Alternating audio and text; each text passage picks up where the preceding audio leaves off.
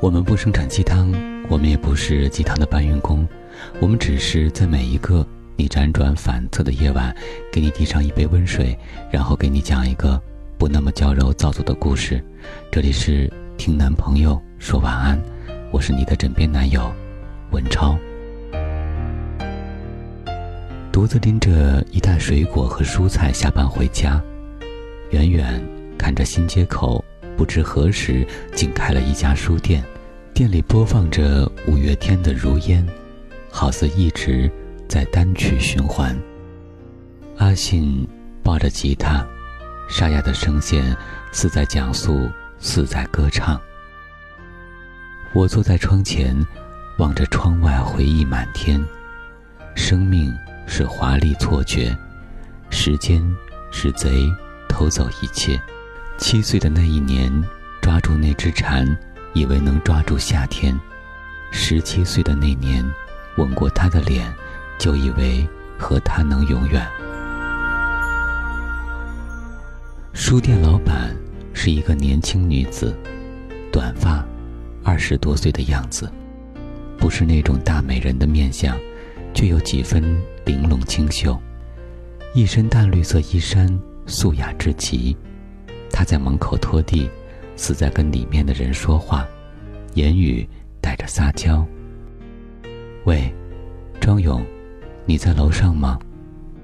楼上传来男子的声音：“在，在呢。”女子说：“庄勇，你把窗户推开看看。”我在近处看见二楼木窗推开，里面伸出一个男孩的头。男孩像是混血儿那种帅，眉目之间一脸温柔。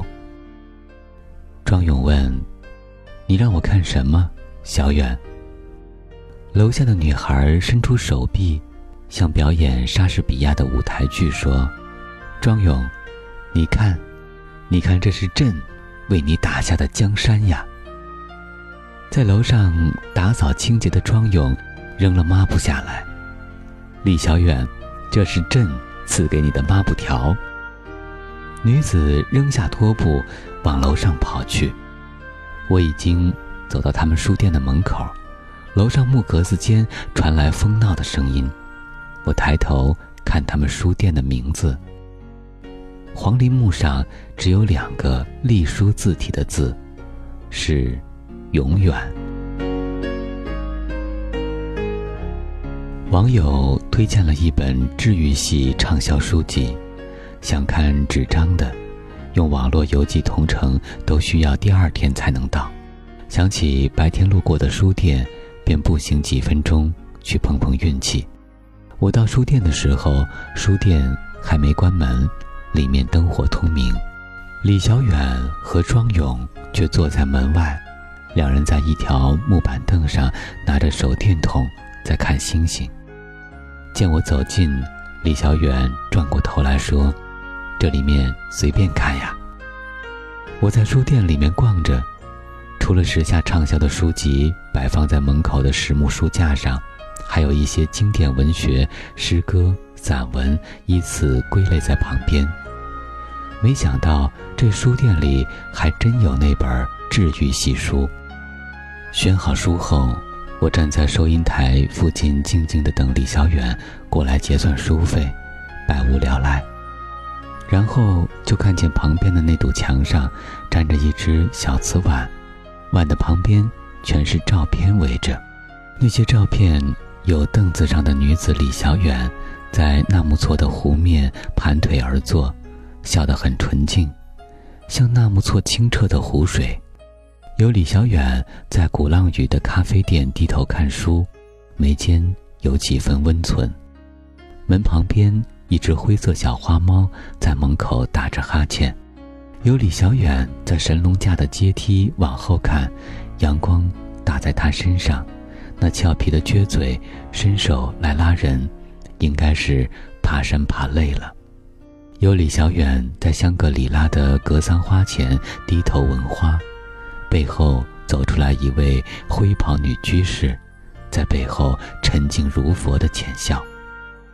有李小远在稻城亚丁，鼻子冻得通红，在红海凝望着侧面剪影，背后还有黄黄的秋日树林，一只孤鹰高飞，以及大昭寺前的经幡前，李小远竟然许愿，身后的信徒和游人走动，形成模糊的一卷平和光影。好多画面都只有李小远一个人，他一人，或寂静。或喧嚣的欢喜，还有一张不起眼的在旁边，就是这面旅游照片墙做背景的照片。李小远凝望着镜头，嘴角上扬，深情微笑，仿佛对面站着自己的爱人。李小远脸上的小雀斑清晰可见，这让他看起来更加俏皮灵动。李小远进来，看我看得出神。说：“这些都是我跟庄勇近几年走过的地方。”我问：“怎么照片上只有你呀？”小远说：“庄勇不喜欢被拍照，只喜欢拍照。”我说：“那多么可惜呀，都没有自己的身影留下。”李小远摇摇头：“不可惜，他的身影一直在我的眼里，有我永远都记着他。”我的目光就是他最美的摄影机。我笑笑，情是魔物，闪着圣洁的光。李小远扫描了书籍背后的条码，拢了拢伞下耳机的短发，低下头，娇羞地说：“我们是初中同学，我跟庄勇是前后桌，他那个时候是有名的校草，可是校草也必须上学上课的呀。”他就在我们班，坐我前面。庄勇爱打篮球，篮球场边的阶梯或者操场上，永远有一帮女孩子静悄悄地凝视、注意着场上的男孩，像阳光注意叶，三叶草注意风，像飞鸟注意云。我不是他们其中的一员，我不需要去篮球场上。庄勇坐我前面，他永远。都在我的眼眸里，他的细碎短发，他被夏天烈日晒伤的脖子，他穿的运动衫的褶皱，他的一举一动，都是我的眼里。他昏睡时，居然从鼻孔里跑出一个小泡泡；他上课起立时太用力，差一点儿撞翻了课桌；数学课他无聊，还不老实的听课，双脚都在偷偷玩篮球。他被数学老师点名，却回答不上问题的窘迫，都在我的眼里。老师顺势让他后面的我，李小远，你来回答。我居然一五一十，解题步骤、最终答案全都答对。庄勇侧过脸来，对着我笑，眼睛里什么都没有，却好像什么都有。我一开始以为是自己的幻觉。总觉得庄勇是不是喜欢我？庄勇他会在早上的时候，或者看到我的任何时候笑得很开心，会离我很近，什么都找我聊。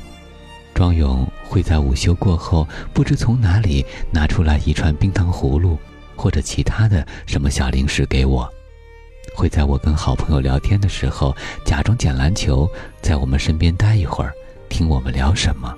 会突然说奇怪的话，小远，以后我们还考一个学校一个班吧。可他从来没跟我说过他喜欢我。我们的高中生涯并没有分在一个班，却还是在同一所学校。庄勇他在课间的时候站在我们班的门口，引得女孩议论连连。我一会儿看看他，一会儿埋头看书做题。我不知道庄勇在等谁，他趴在我们班走廊的阳台上，像一只被炭烤后懒洋洋的趴趴虾。没过几天，传来庄勇好像跟某个漂亮的女孩走得很近，都在传他们在谈恋爱。我不知为何自己心里觉得委屈的很，独自一人在操场上一边跑一边大哭。我不知道自己怎么那么悲伤。就像被雷电击中的乌云，像小熊打翻了他的蜜罐儿。庄勇不知从哪里跑出来：“都来人呀，都给朕退下！”我一听是他，当即就笑了。庄勇说：“小远，你猜朕兜子里有几颗糖？猜中就赏你。”我说：“三颗。”庄勇摊开手：“来，给你，先给你两颗，明天我补给你一颗。”我问他。不是都在说你跟某个漂亮女孩子谈恋爱了吗？庄勇得意的笑笑，那不过是朕的计谋。为了捕捉到刚才在这操场上哭得梨花带雨的女孩子，我想跟他在一起。我看看庄勇，心里笑开了花儿。我吃着庄勇给的糖，拿着小镜子看着脸上的小雀斑，心里有些懊恼。要是没有这些雀斑就好了，庄勇却在食堂跟我说：“朕倒觉得这天下的女子比小远你少长了些什么。”我拿着勺子敲他脑袋：“庄勇，语文老师那儿你到底又供了多少学费？这么会说话？”庄勇拿着筷子问我：“小远，等高考结束，我们一起出去看看吧。”我说：“好呀。”你想去哪里？庄勇说：“随便了，去你想去的地方。”我说：“别人喜欢大海，我比较喜欢高原。我们去拉萨看布达拉、大昭寺，去当雄转纳木错，去稻城亚丁拍红原。我们的征程是星图和高山。”庄勇抢过我的铁勺，敲在瓷碗上，震远了。勺子的声音太大，引来周围同学莫名的眼光。最惊奇的是，被勺子击打过后，庄勇的瓷碗就那么碎了，碎了成两半，在食堂中间的饭桌上，众目睽睽之下。我正想着怎么帮庄勇解围，逃脱现在的尴尬境地。庄勇脸上若无其事，庄重的把小的那块碎碗。给了我说：“小远，那我们就约定好，永远都不要改变，以后一起征途星途和高山。这半只碗你拿着，另外啊，这只朕揣着，当做约定的信物。”我捧着还沾着白米饭的碎碗，笑得跟个傻子一样。李小远说完故事，递给我找好的零钱。庄勇在门外木凳上叫他：“喂，小远，你看那边的星空，是不是我们在布达拉宫广场上和当雄草原看到的那片呀？”李小远走出去：“是那个低音符一样的星群吗？”